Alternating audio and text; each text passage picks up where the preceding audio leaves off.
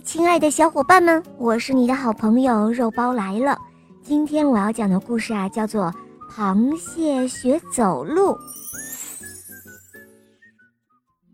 在大海边有一个浅浅的沙滩，在那儿生活着一只螃蟹，它每天都在这沙滩上爬来爬去，觉得实在是又累又无聊，所以它最喜欢做的事情呢，就是观察。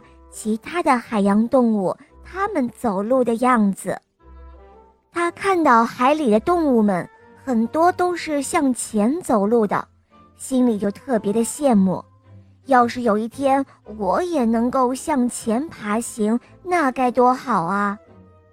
没过多久，这只螃蟹就做了螃蟹妈妈，它拥有了一个小螃蟹。它对儿子寄予了特别大的希望。他想让儿子彻底改变祖上流传下来的走路姿势，让长得难看的横着走的姿势改成直着向前走。于是说干就干，螃蟹妈妈开始训练他的儿子了。一、二、一，一、二、一。哦，孩子，不对不对，你又走错了，要直着走，直着走。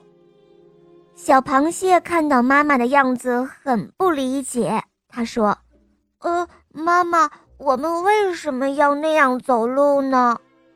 螃蟹妈妈对他说：“哎呀，那是因为我们走路的样子实在太难看了，常常被人笑话说我们是横行霸道的东西，所以要从你开始，必须改变这样的传统。”小螃蟹特别的乖，它不想让妈妈生气，所以呢，就认认真真的每天都练习直着爬行。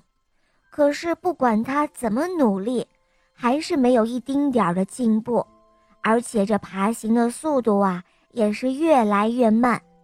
螃蟹妈妈看了也是气得不得了，日子就这样一天天的过去了。小螃蟹就是在这样痛苦的训练中度过了他的童年，可是他依然没有学会直着走路。看着妈妈那伤心的样子，他实在不知道该怎么办了。有一天，妈妈在训斥小螃蟹的时候，小螃蟹也勇敢地对妈妈说出了自己的心里话：“妈妈，要不然您试着直着走几步。”螃蟹妈妈一听，便迈开了腿，想给儿子做一个示范。可是他累得满头大汗，还是只能横着行走。小螃蟹看了之后，就对妈妈说：“妈妈，只有您会直着走，才能够教会我怎么直着走啊！”妈妈一听小螃蟹说的话。惭愧地低下了头。从此之后呢，螃蟹妈妈就放弃了让小螃蟹直着走路的想法了。小伙伴们，我们都知道，螃蟹是不可能直着行走的，那是和它们的身体结构有关。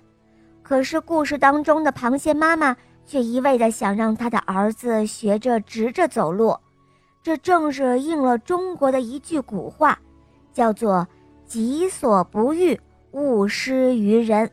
也就是说，你自己都不想做的事情，并且做不到的事情，最好就不要强求别人去做了。